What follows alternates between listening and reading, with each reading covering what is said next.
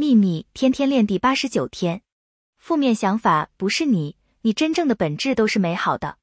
所以，如果突然出现一个负面念头，就对自己说：这些想法不是我的，他们也不属于我，我一切都很好，而且我对自己和每个人都只有好的念头。此刻，你正在说真话。